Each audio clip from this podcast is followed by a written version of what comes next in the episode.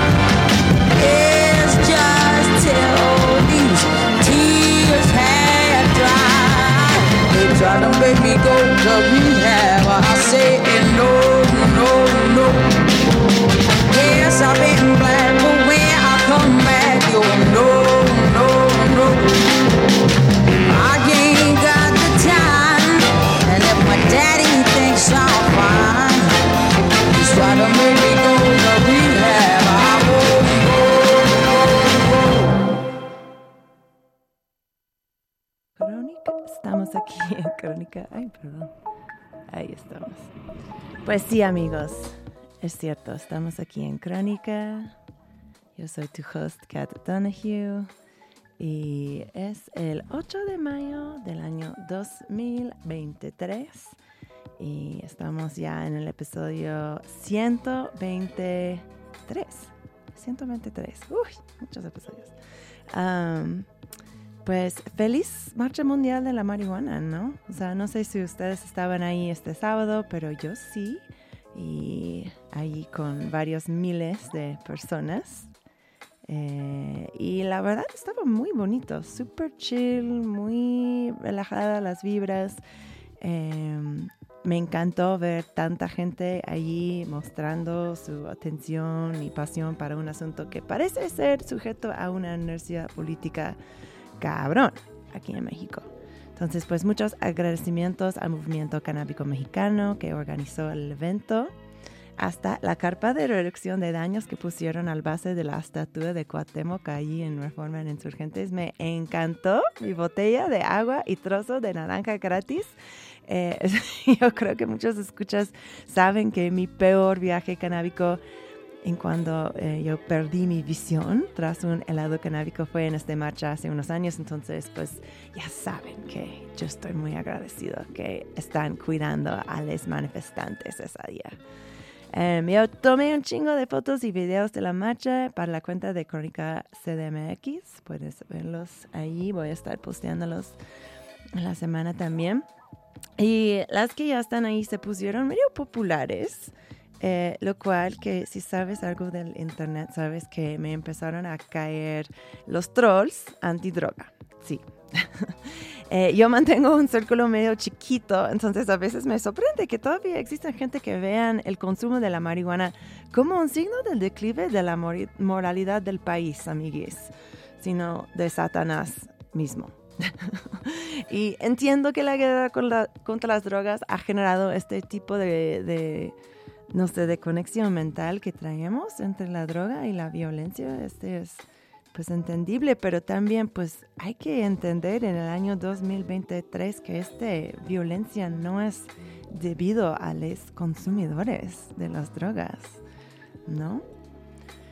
Entonces, bueno, me quedé pensando en todo esto justo por este episodio que tenemos hoy, lo cual no creo que existiría si no fueran por estas personas eh, tan, pues, lleno de mala información, sino odio y ignorancia. Entonces, ya. Eh, esto dicho, tengo una advertencia de contenido sensible para este episodio. O sea, vamos a estar hablando sobre el abuso sexual, el abuso de niños, o sea, todo tipo de abusos. Entonces, pues nada más que tomamos cuidado, que tenemos que tener cuidado eh, en dónde estamos escuchando y con quiénes estamos escuchando, porque sí, creo que va a estar medio pesado la plática el día de hoy. Em, vamos a estar, de hecho, hablando sobre los anexos, que es una tradición mexicana eh, que se popularizó ya en los años 80. Eh, en muchos casos su método de, de sanar los usuarios de drogas, entre comillas, claro, es ayudar a la gente a tocar fondo. Y para lograr esto, y creo que esta es una diferencia muy clave entre los anexos y los centros de rehabilitación, eh, los padrinos y madrinos que trabajan en estos anexos pueden usar técnicas como la humillación, el hambre, el sed y aún la violencia física, como vamos a escuchar eh, un 93% de estos establecimientos no cuentan con una certificación de la Comisión Nacional contra las Adicciones. O sea, una situación muy espantosa, pero tal vez el peor es que mucha de la gente que se encuentran dentro de un anexo están ahí contra su voluntad. Y muchas veces han sido mandados ahí por seres queridos que debido a este tipo de mala información tan prevalente en nuestra sociedad creen que es la mejor opción para alguien que consume sustancias. Entonces, em, tenemos el privilegio de tener aquí en el estudio un par de expertas con nosotras hoy para contarnos más sobre estas instituciones. Y voy a empezar con mi primera invitada, que ya ha, aparecido un par de veces en Crónica, es Electra Cope, perdón, Electra, eh, puedes escucharla en episodio 100 de Crónicas sobre el GHB y también es una psiconauta, investigadora de la organización Mindsurf. Bienvenida, Electra. Hola, muchas gracias, Kat. Hola, bonita noche. También, Pam. Hola, mucho gusto de verte. Mucho gusto de verte, Pam. Pues eh, estamos aquí ahora sí que para contar esta esta experiencia que creo que puede ayudar a muchísimos escucharla tanto para sentirse acompañada, acompañadas, tanto como para concientizarse y tal vez no anexar a, tu primo, hermano, padre, ¿no? Sí, claro. Electra, tú sabes muchísimo sobre eh, las sustancias psicoactivas por tus propias investigaciones. Eh, tu conexión con los anexos es algo muy personal. Yo te escuché en el día de la bicicleta hablando y mencionaste que tú habías sido anexada, entonces me encantaría si podrías hablar un poquito de las circunstancias que, que dieron lugar a, a, este evento.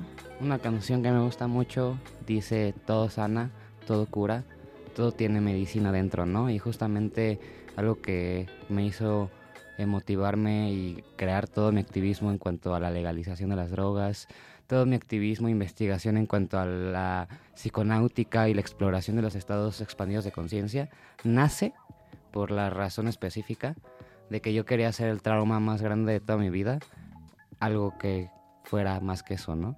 Eh, algo que fuera mucho más que, que una experiencia oscura, ¿no? Entonces justamente todo, todo lo que yo he hecho ahora sí que en el Senado, eh, que estuvimos allí fumándonos unos buenos porros adentro de las cámaras Ahí de representantes, en el plantón 420 en su momento, también todo esto que estamos haciendo hoy en día con, con Junkie But No Donkey, ¿no? con, esta, con este servicio de testing de sustancias en los rapes, en los festivales, que les ayudamos a saber a las personas que contienen sus cocaína, sus tachas, sus cuadros.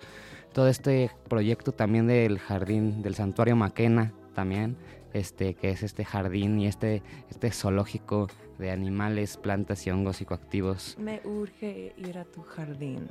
que están invitadísimes, de verdad, estás, y. Pam también estás muy invitada. Este, y justamente todos estos proyectos que, que a mí me, motiv me motiva a hacer cada día mi vida sin excepción, pues nacen de, de esa experiencia mía, ¿no? Justamente. Ok, perfecto. Entonces, bueno, cuéntanos, ¿a qué edad eh, pasó que tuviste tu experiencia con el anexo? Ah, Me, me toca la- el anexo, fíjate nada más, él, cuando yo tenía 17, Oh my gosh. eh, mi, cuerpo, mi cuerpo nació el, el 7 de diciembre y a mí me anexan un 3 de diciembre. Oh wow. Entonces fue mi, fue mi ritual de paso, casi casi, ¿no? Oh my gosh. por alguna manera, si que de alguna manera, fue ahí, ahí cumplí 18. Ya. ¿Y quién, quién te llevó allá? O sea, ¿por qué? O sea, cuéntame más. Realmente, realmente lo que me lleva allá es una falta de comunicación entre, entre los psicólogos y psiquiatras, que yo al final de la historia veo que no nadie es el culpable en el fondo. Y cuando tenemos historias de villanos y héroes, hay un sesgo. Entonces yo creo que definitivamente cuando se deshace el cuento de villanos y héroes, pues creo que es algo importante porque te quitas muchas venas de los ojos. Y yo veo que realmente, pues mis psiquiatras y mis psicólogos, pues por tener una certificación YAPA, pues dieron por hecho que, que- que se trataba de un centro de rehabilitación. Lo Y- siento, y- no, ¿quieres una Y certificación? ya me metí, yo, ya me metí ahí al- con, un con un tema que falta aclarar. Y realmente eh, Pam, Pam, yo creo que lo sabe explicar mucho mejor, pero pues el- la, la- la- la certificación YAPA justamente es un sistema que crea el gobierno para poder regular y certificar eh, estos centros, ¿no? Pero pues eh, vi- vivimos en un México corrupto, ¿no? Dolorosamente, en la cual pues muchas veces encontrar brechas en este tipo de leyes es muy fácil y muchas veces este pues aunque tenemos un centro de rehabilitación entre comillas certificado el darte cuenta que está certificado porque el padrino dueño dio una mordida a las autoridades pues darte cuenta de eso puede pasar cuando ya cuando ya es demasiado tarde, ¿no? Cuando realmente ya lleva a tu familiar ahí dos meses, cuando ya realmente los psicólogos ya recomendaron ese centro a decenas de personas, pues muchas veces es muy tarde ya cuando se dan cuenta. Entonces, pues lamentablemente aquí, ¿por qué me, por qué me quieren anexar? Porque empiezo en el mundo de las drogas como tal. O sea, realmente yo por hoy, desde ese entonces me ha gustado escribir una por una la droga que pruebo en una bitácora. Y por hoy llevo eh, ya casi 100, ya- ya estoy a cuatro, a cuatro drogas de llevar 100 su- sustancias que he probado a lo largo de mi vida. Pero en ese entonces llevaba cuatro. Electra, para los que, que no sepan, y creo que muchos escuchas de ese programa ya saben, pero pues tú eres una, una psiconauta, ¿no? O sea, tú expe- haces experimentos con tu propio cuerpo, vas aprendiendo de las drogas por tu propia experimentación. Eh, un poquito sobre los, ¿cómo los científicos? Pues realmente- realmente sí es una- tiempos antiguos, ¿no? Es una índole científica realmente, y, pero es una fusión bella entre el, el empirismo legítimo y, una, y un intento activo por crear protocolos para que deje de ser un empirismo complejo, sino el, el científico, de la- el, el objetivo de la psiconáutica es usar la transdisciplinariedad, o sea, la ciencia, el arte, la música, la filosofía, para poder formalizar una manera segura, pero también, ex- también crear una herramienta maravillosa a través del uso adecuado del consumo de las drogas en general, ¿no? Entonces estás empezando tu viaje como psiconauta y las autoridades en tu vida aparentemente no entendieron este como una búsqueda científica. Y, sí, y aparte eran drogas súper raras, ¿no? O sea, justamente empecé con los cuadros amargos, este, era, eran, era, ya lleva como mi, mi quinto cuadro, eh, mi tercer dextrazo, o sea, mi tercer jarabe para tos, o sea, mi tercera experiencia con jarabe para tos. Eh, empezaba a fumar marihuana diario, por ejemplo, pero apenas, o sea, apenas empezaba esa pestaña, ¿no? Y lo más fuerte, pues sí, me, me, vieron en Floripondio, ¿no? Okay. Eso fue lo que detonó todo. Irónicamente, una droga que encuentras en la calle, una droga que encuentras en, disponible en toda la ciudad, pues esa droga fue la que me realmente me llevó, me llevó más fuertemente hacia ese camino, ¿no? Porque pues sí me vieron en un estado muy mal, muy destructivo, y esa fue lo que detonó todo el, o sea, desde que fueron por mí a mi cuarto, ¿no? Tú eres una, una reduccionista de daños. ¿Dirías que estaba, lo que tenías en ese momento fue un uso problemático de esas sustancias? ¿O, o cómo características el efecto que estaba teniendo en tu vida? Un uso problemático cuando probé el opio y cuando probé la morfina ya muchos años después del anexo, ¿no? Uso problemático, pues ya hace poquito tiempo cuando ya necesitaba wax para sentir los efectos de la marihuana, cuando el porro quedó obsoleto, ¿no? Cuando ya el bongazo quedó obsoleto, eso sí es abuso, pero en ese entonces realmente yo defiendo hasta hoy en día que yo no estaba en ningún tipo de ningún tipo de, abuso y desde entonces yo lo defendí y hasta hoy lo sigo defendiendo, ¿no? Realmente no. Perfecto. Realmente no. Entonces, ¿y qué pasó? O sea, cuéntanos eh, la historia del día en que entras a esta institución. Pues el, el caso es que ocurre esta cosa del floripondio. A mí me ven mis padres eh, viendo personas invisibles, hablándole, hablándole a la pared, este con celular, con un celular invisible en la mano, scrolleando scrolleando en la nada, moviendo mis dedos en la nada, ¿no? Una, suena gracioso tal vez para el, escucha de ahorita, este momento, pero en ese entonces, pues obviamente para unos padres de familia, pues es impresionante ver a su hijo, pues ellos me cuentan que, que yo les hablaba pues como si de repente fueran mis maestros, como si de repente fueran mi novia, mi papá, como si de repente me, estuviera yendo por unas chelas al Oxxo y pues realmente estaba en, mi sala, ¿no? O sea, fue un efecto muy fuerte de delirio, en la cual pues todo el estereotipo de esquizofrenia y todo el estereotipo de quedarse en el viaje estaba llevándose a cabo porque es una sustancia de tres días, ¿no? Oh. Entonces, al ser de tres días y unos padres ver a su hijo de esa forma, pues aparte los padres tampoco se imaginan que es el floripondio. O sea, los padres creen que eso es resultado de la marihuana justamente que se estaba consumiendo. Los padres tienen el paradigma de que eso está ocurriendo justamente también por los cuadros de LSD que podemos consultar que LSD ni siquiera tiene dosis letal. Pero lamentablemente la desinformación de ahí sí señaló a los psiquiatras y psicólogos en cuanto a qué sustancias eran seguras de utilizar y más para alguien que estaba a punto de cumplir 18 años. Y cuáles sí tenían un potencial de quitarle su vida, pues estaba muy confuso, ¿no? O sea, no hay que satanizar ni santificar drogas, pero sí hay una línea que de, verdad separa drogas nobles a drogas como lo que son los opiáceos, ¿no? Que de repente la gente sin darse cuenta ya está haciéndose adicta y consumiéndole todos los días. Entonces, pues ante esta difusa línea, pues los psicólogos tuvieron una mala comunicación tanto con mis papás, tanto como con el centro de rehabilitación, y pues justamente con un fin de ayudarme, y es que es, reconozco que realmente aquí no hay nadie que quiera estarse chingando a otros o en tendencia, o sea, nuestros padres actúan y nos anexan en tendencia, pues no para arruinarnos la vida, ¿no? Es algo que, que, que no hay que generalizar desde luego, pero realmente yo vi que que, ni los psicólogos ni los psiquiatras tampoco estaban ahí para molestarme ni para arruinar mi vida. Pero pues hay un, hay un problema de educación y eso no lo hace menos grave ni justifica el error del, del sistema. Pero pues si apuntamos hacia algo, pues yo creo que aquí vale la pena apuntar hacia el sistema que permite que, que, que esto ocurra, ¿no? Entonces pues es eso, es eso realmente un, un, Se espantaron por el floripondio, por los cuadros, por la marihuana. O sea, se apantallaron demasiado.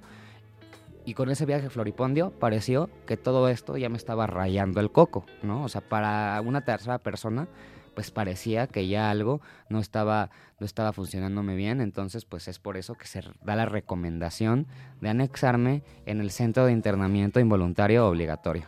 Ok. CIIO, un centro, ajá. ¿Y cuánto tiempo estabas ahí en total? Pues es impresionante porque eh, te mandan personas a tu cuarto, a tu casa, ¿no? Y ahí vemos, ahí vemos un, un- un rompimiento de un derecho humano fundamental en la, declara- la- en la Declaratoria General de Universal de Derechos Humanos. se- es uno de los primeros artículos, es el derecho, eh, uno de los primeros derechos eh, enli- enlistados es el derecho a la privacidad. Y justamente se rompe el derecho a la privacidad eh, de manera fundamental y pues de repente yo despierto a las 2 de la mañana viendo a tres este, personas, ahora sí que, que, que, pues parecía claramente que habían tenido un pasado de cárcel, obviamente no, no puedes este, juzgar a, puro ojo, pero pues se veían personas que llevaban de verdad pues un curtimiento de la vida, ¿no? O sea, de repente ves estas personas pues que ya tienen sus cicatrices, este, buenas, sus buenas cicatrices de estas, de esta, de esta vida, de estas experiencias difíciles, ¿no? Este, y de repente pues ves a esas personas pues en, en- en tu cuarto, que aparte pues en ese entonces, este, yo amo la cultura de barrio, la verdad, eh, y he integrado mucho de eso, pero antes yo iba en una, una universidad privada llamada el Tecnológico de Monterrey. Que, que- que es una que ahora sí que es un lugar muy eh, que es una, un- una escuela una preparatoria pues algo algo fresa este o, o fresa que decir pues ahora sí que muy muy engreída de alguna manera. Entonces pues imagínate que yo de repente pues iba en esta universidad ya yo estaba en esta prepa yo ya estaba fijándome pues en las marcas que llevaba puesta encima yo ya estaba fijándome en, en muchos de estos detalles eh, de, de- de adinerados y pues de repente mi vida da un giro de 360 grados, bueno, no, de, de, de 180 grados, y, y de repente pues paso a estar en lo que se le llama pues los, los famosos centros fuera de, fuera de, fuera de serie, ¿no? Que, que es, tú lo mencionaste al principio y es muy importante aclarar que una cosa es que te anexen y otra cosa es que entres a un centro de rehabilitación. Y ¿Y entonces... qué es la diferencia principal para La, ti? la diferencia principal pues es, es cuan- cuando te estás en un centro de rehabilitación, pues justamente estás en un centro donde hay, donde su nombre hace coherencia con, con lo que está ocurriendo ahí, ¿no? O sea, realmente Te están O sea, sí es- ofreciendo servicios para que tú puedes apoyarte a ti mismo y que vas a mejorando de salud. sí es un centro y sí es de rehabilitación, ¿no? Este, y realmente cuando te anexan, pues estás en un centro en el cual, pues, eh, principalmente hay una incoherencia con la ley, ¿no? Entonces, como te digo, la mayoría de las veces no tienen certificado y en mi caso me tocó un centro el cual el dueño del lugar pues tenía estaba inverso en la política de, de la zona donde estaba el, el- el- el anexo y pues por eso mismo se cambió el nombre del, del lugar de un día al otro casi casi, ¿no? Este, para poder eh, calificar y, y pues se dio una mordida o ahora sí por, así decirlo un soborno por parte de este dueño para conseguir esa certificación. Y esto pues se sabía como ah, se sabía voces no se sabía como como un chisme se, se notaba cómo habían tapado un nombre para poner otro justamente. Y pues es en esta maroma en este proceso que a mí me toca como pues una persona que viene de una familia que ha tenido una posibilidades económicas positivas a través de un arduo trabajo pues este pues llegar a un lugar pues en el cual pues eh, incluso había criminales escapando de la mafia ocultándose ahí no y en lugares pues en las cuales claramente a mi familia pues era la que más le estaban cobrando porque hubo realmente una coincidencia una sincronicidad negativa en la cual yo entré cuando apenas había cuando apenas había certificado cuando apenas había ocurrido este soborno o sea yo entré al centro cuando apenititas se había de alguna manera certificado, por así decirlo. O sea, entré a un centro recién, recién aprobado, ¿no? Entonces, pues el problema de eso, pues es que esa ocurrió una, esa, esa fue la más grande confusión, ese fue el punto de quiebre, que de repente este centro se agregó a la lista de lugares legales, Ok. ¿no? ¿Y cómo fue un día típico para ti en este, en este anexo?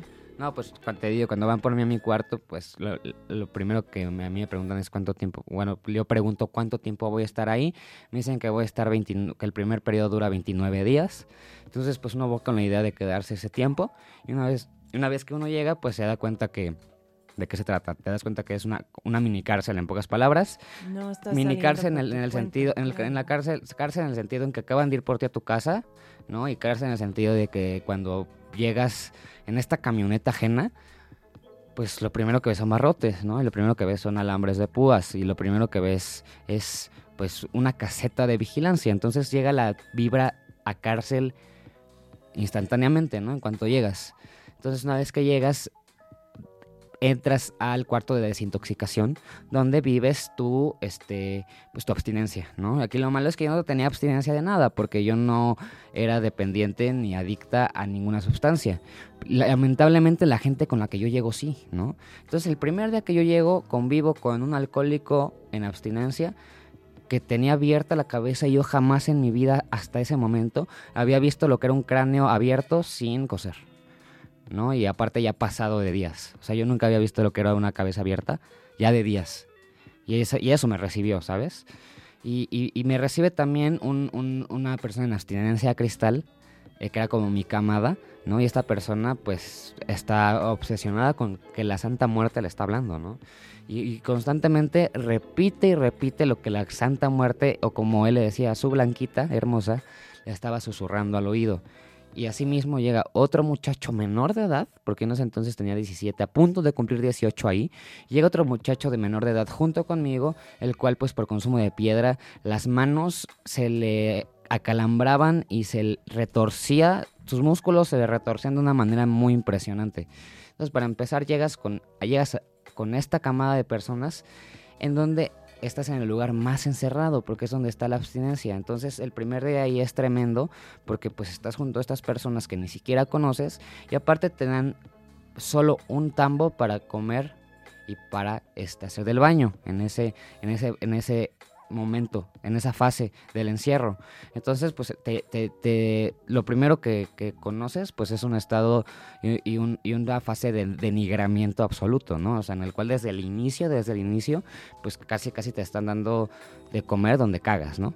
Entonces, desde ese momento se pone penumbrosa la cosa y desde ese primer día, pues se pone, se pone difícil la cosa. Electra, si puedes eh, contarnos de un momento que tú crees que caracteriza tu estancia en este anexo, porque yo sé que hay muchas cosas deberían de haber pasado durante ese tiempo, pero sí queremos como dejar espacio para que hablamos eh, todas nosotras. Entonces, ¿qué fue como el momento que nunca vas a, a olvidarte de ahí? Ya sabes que me voy de largo, discúlpame, me encanta, no, no me, pasa me- me nada. apasiona Nos hablar. encanta- me encantaría tener un programa de tres horas para ir en profundidad y espero que escribes estas eh, experiencias también para que esté ahí, porque Pues- se necesitan más narrativas de esto. Claro, básicamente pues mi estancia ahí son tres meses, este, absolutamente todos los días. Lamentablemente eh, ocurre una situación de abuso sexual hacia mi persona en la, y ocurre por parte de un niño. ¿No? Entonces justamente eh, cuando se descubre esta situación, pues obviamente se voltea hacia mi persona y pues obviamente se me señala y yo pierdo la posibilidad de visitas por durante, durante este más tiempo, durante dos meses perdí el tiempo de visita. Entonces, pues justamente mi, mi estancia ahí fue más aislada de, de lo convencional. O sea, y, y- te puedo interrumpir, en ese momento estabas presentando como hombre, ¿no? O Ajá, sea, sí, aclarando que, aclarando que soy una, que soy una persona trans, transgénero.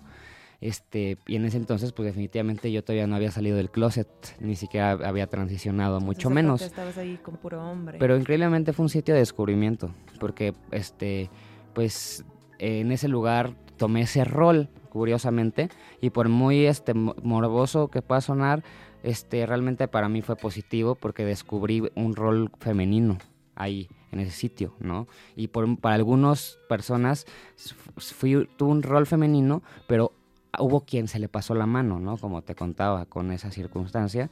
Entonces, este, pues, y, te- y como te digo, quien se la pasó la mano con esa circunstancia fue a un menor de edad. Entonces, este, pues te digo, todo acabó apuntando hacia mí.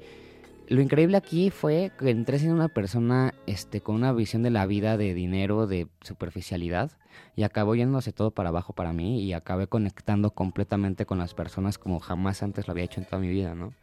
Eh, conocí la cultura de barrio ahí, eh, que a mí me encanta la cultura de barrio mexicana, ¿no? La cultura ñera, ¿no?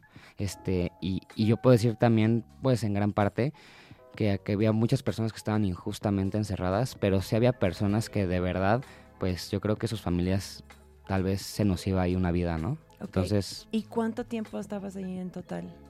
tres meses todo el tiempo. Tres meses. Tres meses todos los días absolutamente. Ah, y otros tres meses lunes, de lunes a, a- de, de viernes a lunes. ¿Y paró tu consumo de las drogas? Eh, detonó fuertemente. Ok. Detonó fuertemente y, y- y ahí tuve mi primera recomendación de pastillas farmacéuticas y yo he tenido... Disculpa, eh, yo he tenido, yo tuve un grave problema de adicción a los opiáceos en el año de 2019 y yo conocí los opiáceos por una recomendación del anexo justamente Ok, del... Resultados súper sorprendentes. Muchas gracias Exacto. por contar todo esto, Un amiga. O sea, yo sé que son cosas muy fuertes y pues está muy padre que puedes compartir esa experiencia para nosotros y nuestros escuchas. Vamos a tomar un breve break musical y luego regresar con la investigadora Pamela Águila, eh, Águila, perdón. Eh, yo compuse este playlist y no sabía qué rolas de poner porque normalmente eh, paso esta tarea a mis invitados, pero esta ocasión eh, lo quedé con ello. Entonces lo que hice fue eh, un chingo, bueno, varias canciones por músicas que han sido entrenados. Empezábamos con Amy Winehouse, Rehab. De hecho, esta canción fue como sobre cómo ella no iba a ir a Rehab y sabemos que pues unos años después sí se murió de su relación con las sustancias. Eh, el próximo va a ser de un músico que tuvo un cuento muy diferente. Eh, es el Boy George, el cantante inglés que fue mandado a la rehabilitación mandatoria en 2006 después de ser detenido con cargos de posesión de cocaína en Nueva York. Eh, esta es su canción con Culture Club, Do You Really Want to Hurt Me? Regresamos aquí con más crónica en Radio Nopal. Give me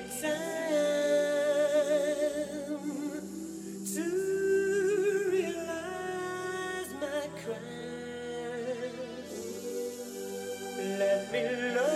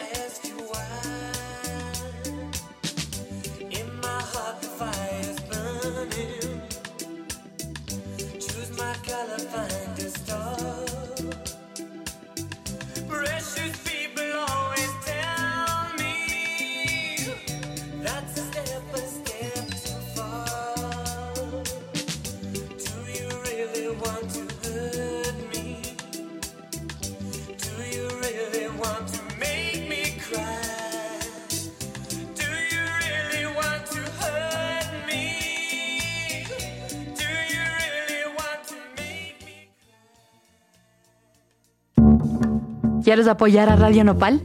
Encuéntranos en patreon.com slash nopalradio y suscríbete a uno de nuestros programas de apoyo en donde recibirás varias recompensas como piezas de arte, descuentos en talleres, lugares y productos aliados, mezcalito en la radio, entre otros grandes regalos de parte de nuestra comunidad. No queremos parar de crear contenido. Radio Nopal. Estamos de regreso en Crónica con Radio Nopal. Yo soy tu host, Kat Donahue.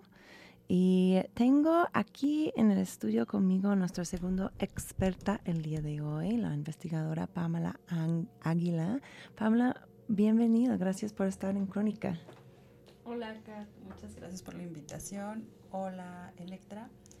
Un gusto verte. Eh, Cuéntanos, o sea, preséntate ¿qué, y cuéntanos qué te trajo a ti a armar investigaciones académicas y mediáticas sobre el tema de, de anexos. ya, eh, bueno, este trabajo que, que me has mencionado este, fue el resultado de una investigación que abordamos hace aproximadamente ocho años en la Ciudad de México y en la ciudad de Tijuana. Eh, fue un proyecto en el que invitaron a una asociación en la que participaba yo como asistente de investigación. Y este justo fue para este proyecto, ¿no? En donde se trataba de visibilizar cuál era la atención a la que recurrían usuarios de drogas con consumos problemáticos, como dependencia y, y otros. Y entonces salió el tema de, pues, centros de internamiento, ¿no? Entonces aquí cono- se le conoce como anexos, ¿no? En, en México. Y bueno, tiene que ver con su historia, eso fue lo que fuimos descubriendo también este, a lo largo de, de este trabajo. Y también pues que yo ya trabajaba como el tema de usuarios de drogas con consumos problemáticos y demás. Sí. Eh, cuéntanos, o sea, yo me encantaría saber más de esta historia. O sea, yo sé que hay diferentes, o sea, acaba de tocar una canción de, de Boy George, eh, una persona que estaba en un centro de rehabilitación mandatorio en Nueva York, pero creo que algo como específico sobre el anexo mexicano. ¿Puedes explicar de dónde vienen? O sea, ¿cómo se popularizó Bien. esta institución? Eh, sí, eh, en el siglo pasado hubo eh, cerca de los 70, pues un, la- en los 60 la llegada de AA a México, pues fue fundamental dentro de esta historia. Entonces llegan de Estados Unidos a, la frontera norte, luego a la Ciudad de México y de la Ciudad de México derivan diferentes, eh, ellos le llaman eh, corrientes o movimientos, en donde la atención que, que ofrecen es similar o retoman el programa de Alcohólicos Anónimos y ya lo van, eh, digamos, adaptando a las necesidades que ya una comunidad, digamos, conformada de necesidades de salud eh, solicita y entonces así van creándose diferentes alternativas. Entonces dentro de estas alternativas surgen eh, pues un grupo de, de personas que realizan un centro de tratamiento con la intención de hacer las juntas, porque ellos tienen una dinámica que es de junta, ¿no? De, en donde se reúnen en una sala, hablan de sus experiencias, porque se basa el programa en sus experiencias. Claro, pero en los dos espacios como tradicional, estos juntos son de 90 minutos, ¿verdad? ¿Cómo cambia esto con los anexos? Claro, de 90 minutos o de hora y media le llaman acá. Entonces, cuando se extienden estas juntas, dejan de ser tradicionales o de hora y media. Entonces, aunque siguen los principios de AA que, digamos, están marcados dentro de su literatura, eh, aunque lo sigan trabajando, pero ya trabajan, digamos, como con un horario más extenso, ¿no? De atención. Entonces, este horario, pues ya son dos horas, ya son tres horas, eh, y luego la necesidad de quedarse para la desintoxicación, como mencionaba Electra, en un proceso dentro de un tratamiento, pues siempre está la desintoxicación previa a ya un proceso más eh, prolongado de tratamiento o de atención, digamos, eh, para un usuario de sustancias. Entonces inicia con usuarios de alcohol, ¿no? Sí, sí había de otras sustancias, pero principalmente era de alcohol, porque justo también era como lo que recibía, ¿no? El programa de AA, pues era alcohólicos. Sí, una pregunta. eh, en 12 pasos, obviamente, la gente está ahí pues de su propia voluntad.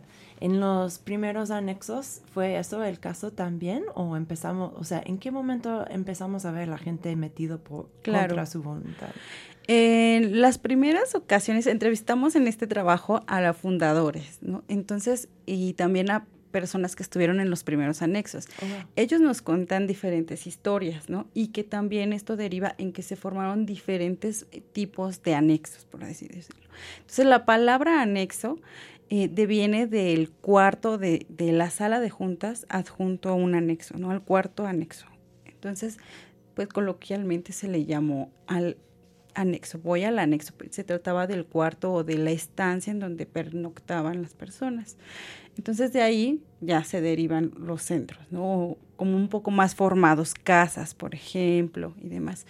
Entonces, eh, estas personas que se mm, internaron, algunos de manera voluntaria, cuentan que también hubo quienes fueron de manera involuntaria por la necesidad y la necedad del usuario que no quiere dejar de consumir, pero la familia es la que tiene a veces los principales problemas o resultados de esos problemas.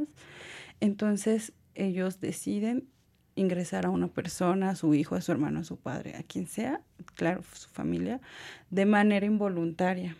Entonces ya, o sea, desde el inicio sí era como con estos dos eh, tipos de ingreso, ¿no? Involuntario y también, claro, había quien lo hacía de manera voluntaria. Entonces, podemos decir que el tratamiento que, que se dan, o sea, por lo menos en esos primeros accesos, está basado pues en la filosofía de alcohólicos anónimos, ¿no? O sea, que yo diría que es muy, eh, este, hablamos mucho de la filosofía de reducción de daños en este show, yo diría que ese de los 12 pasos es muy contrario a esto, o sea, el primer paso es, bueno, no, el, o el paso cero puede ser que dejas de tomar cualquier sustancia, o sea que este es el primer requisito. Em, a ver, y, podemos contar, o sea, esto ha cambiado, ha evolucionado el tipo de tratamiento que uno se recibe en los anexos desde estos primeros días que, en que estaba basado en los 12 pasos. Claro, como mencionaba, inició siendo un tipo de anexo. Claro. Y luego ya eran dos, tres, cuatro. Y en este trabajo justamente observamos que ya había más de cinco tipos de anexos. ¿no? Wow. Entonces, algunos les llaman de puertas abiertas, algunos de puertas cerradas, algunos son religiosos, eh, algunos son de cuarto y quinto paso, eh, fuera de serie son otros. Entonces hay una diversidad de centros de internamiento llamados anexo. Hoy día, a partir de la norma 028, eh, se, comienzan, se comienzan a certificar, como ya lo decía Electra. Empieza la certificación de los centros, y no solo de los centros, sino también de las personas que ahí les llaman padrinos, y los capacita el IAPA. ¿no? El ¿Quién Estado. está encargado con esta certificación? El IAPA, CONADIC y SENADIC. ok. Ajá, entonces son, Y para la gente que no saben los acrónimos como tú, Es el. Consejo Nacional contra las Adicciones Ajá. y Centro Nacional contra las Adicciones. Gracias. Ajá, y, y el IAPA, Instituto para la Atención y Prevención de las Adicciones. Perfecto, muchas gracias. Ajá, entonces, pues ellos son los que se encargan de regular el IAPA solo en la Ciudad de México. Ok. Ajá, entonces ya eh, con ADIC, Senadic, pues ya son como un poco más federal, generales. ¿no? Ya. Entonces, eh, esta regulación de centros se da principalmente en la Ciudad de México. En la Ciudad de México comienzan a salir convocatorias en donde también se ofrecen algunos apoyos, recursos, instituciones que puedan apoyar estos centros y se les ofrecen recursos o eh, capacitaciones para que ellos puedan adecuar el centro como un espacio de vivienda, pues si no digna, sí mm, pues especial para contener personas. Claro, porque estamos hablando de una opción de muy bajo cos- costo y creo Claro. que esto es un parte muy clave de los anexos porque estamos viviendo en un en una ciudad, en un país, en un mundo donde los recursos de salud mental y para gente que están con relaciones problemáticas a las drogas, están, o sea, hay pocos. Claro.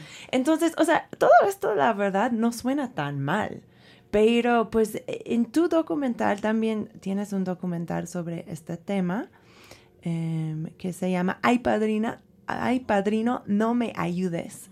Y este documental, igual como la experiencia de Electra, documenta unos abusos muy feos. O sea, ¿en qué momento vemos que la realidad de los anexos cambia en esto? ¿O es que son casos aislados? O sea, ¿qué es el tamaño de este problema?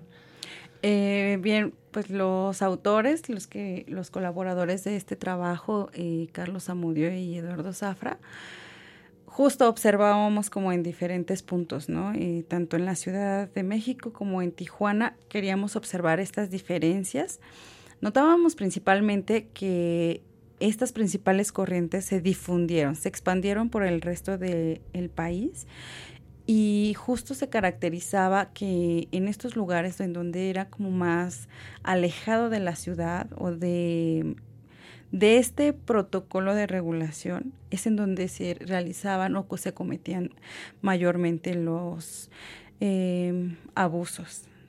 Y en estos en donde ya se estaban comenzando a regular, a certificar y demás, que ya entraba el Estado a observar o ya entraba el médico a hacer valoraciones, porque se empiezan como a profesionalizar, digamos, ¿no?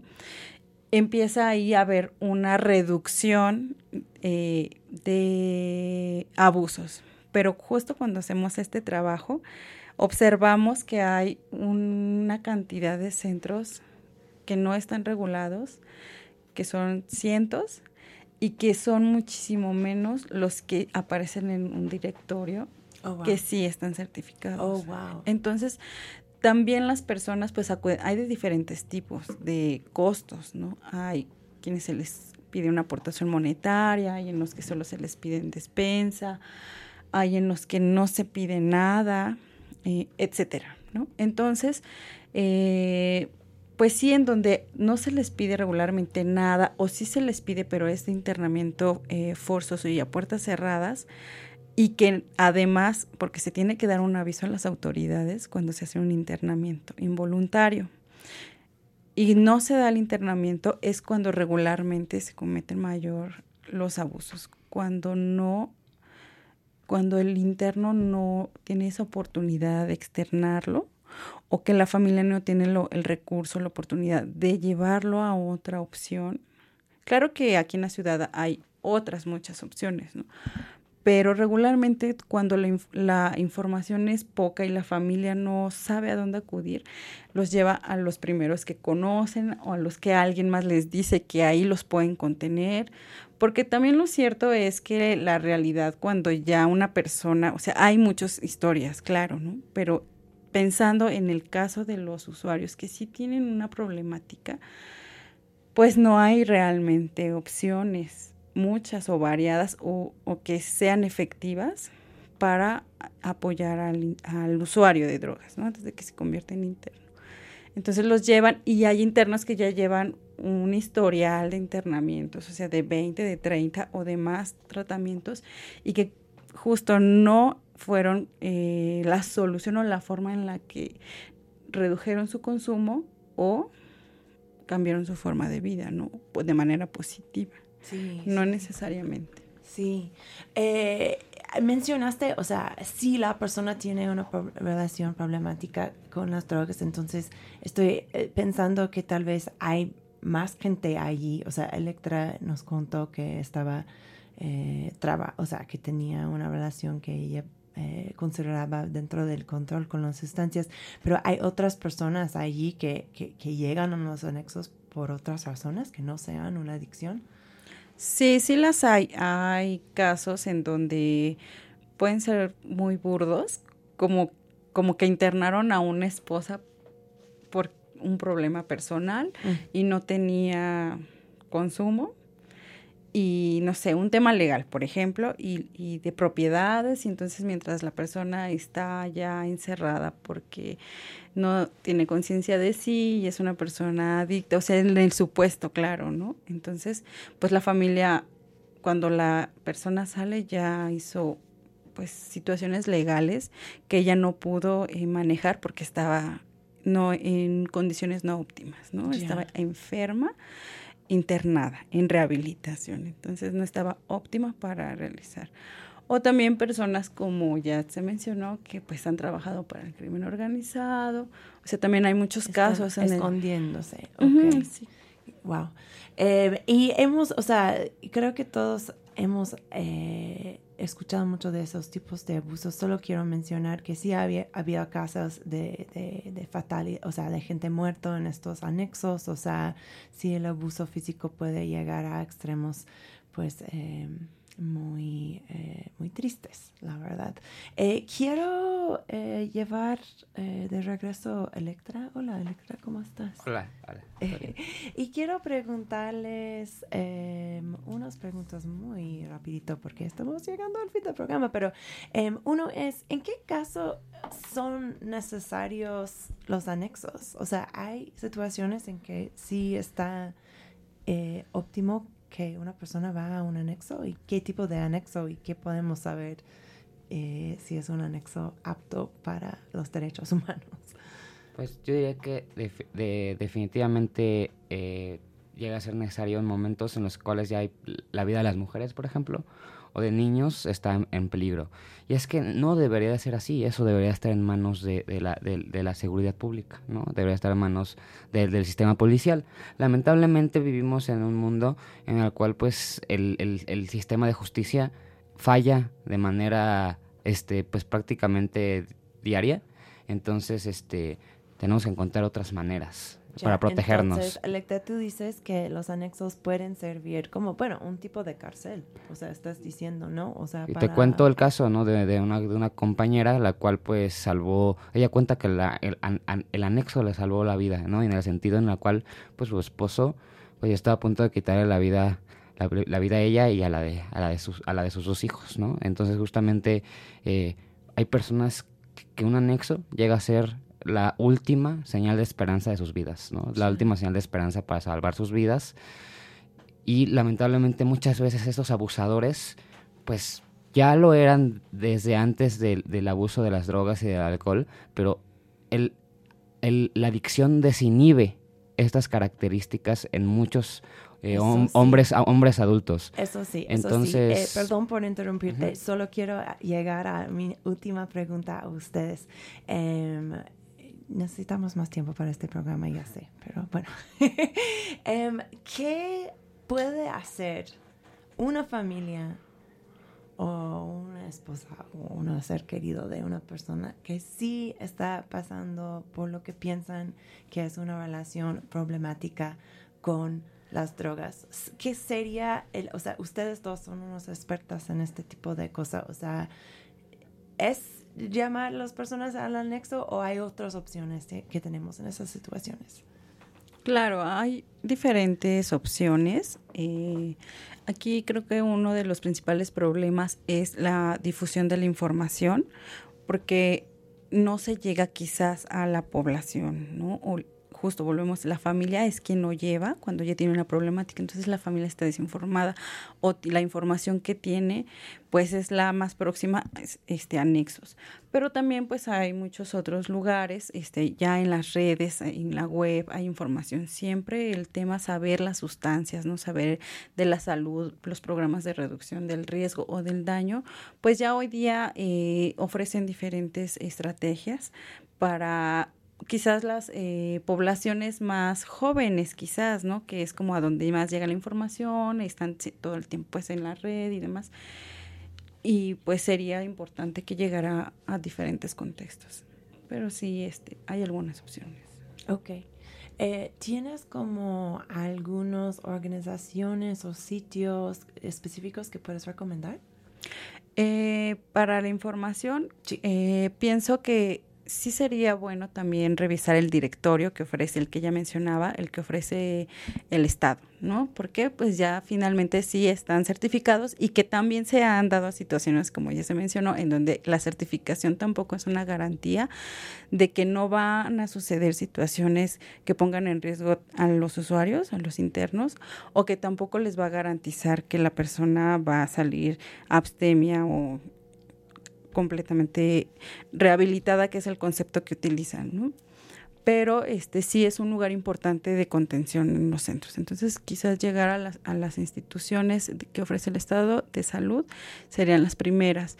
Eh, está Minsurf también, está Reverdecer, está Cupid con algunos cuadernillos, las guías que sacaron. Y eso siendo organizaciones pues de política de droga que también ofrecen recursos a los consumidores de drogas. Pues muchas gracias por este, Pamela, y muchísimas gracias, Electra. Gracias. Es, una Gracias pena ti, que Kat. no podemos tener más tiempo el día de hoy, pero tal vez en algún momento podemos regresar. sí.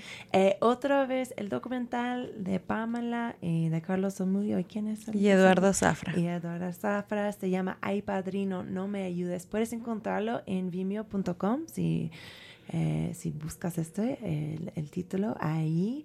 Em, y nada, muchas gracias a ustedes. Em, Gracias, ¿Otros Electra. recursos que tú quieres mencionar brevemente, Electra? antes Si que- quisieran escuchar la- mi experiencia completa, pueden buscarla en mi podcast. Ah, perfecto. Yo todavía me identificaba como, como hombre en ese entonces, pero lo pueden buscar como Aventuras de un psiconauta mexicano con el nombre de Anexo. Lo, así, lo pueden, así lo pueden buscar en Spotify y pueden escuchar la historia completa. Ok, perfecto. Voy a inc- incluir esos dos links en nuestra eh, información en eh, la grabación de este episodio en Mixcloud y Spotify.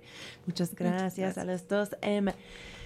Solo un anuncio parroquial antes de que nos vayamos. Vamos a estar de descanso en Crónica el lunes que viene, pero eh, sigue nuestras redes porque aunque no tenemos show el, el 15 de el, próximo lunes, sí tenemos una noticia tremenda sobre un proyecto eh, mía, educativa de drogas. Entonces, ojos ahí. Em, la última canción que quiero presentarles es por Rocky Erickson, que era miembro de la banda The 13th Floor Elevators. Era una banda tejana, bueno, de Texas más bien, no de tejana, porque fue la primera banda, dicen, de la música psicodélica. Pero lo estoy tocando porque en 1969 Erickson fue detenido por la posesión de marihuana en Texas. Y si sabes qué este significa, bueno, él se declaró loco para evitar ir al cárcel y pues sí fue diagnosticado como esquizofrénico.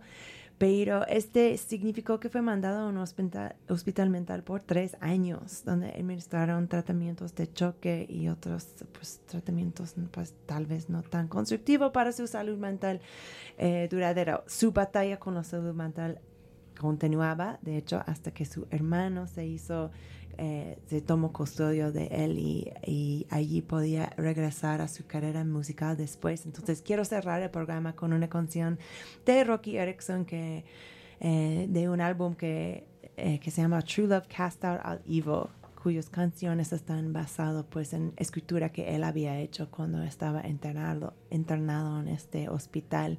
Se llama Be and Bring Me Home. Eh, pero antes de esto, eh, Pamela, tú no sabes tal vez, pero siempre terminamos este show con un miau. ¿Quieres miau conmigo? Electra, ¿estás lista? Uno, dos, tres. Miau. Muy bien, muchas gracias. Qué divertido, gracias. quick is clear. My friend don't kick. Suddenly my fireplace is friendly, bringing me home. Suddenly I'm in control.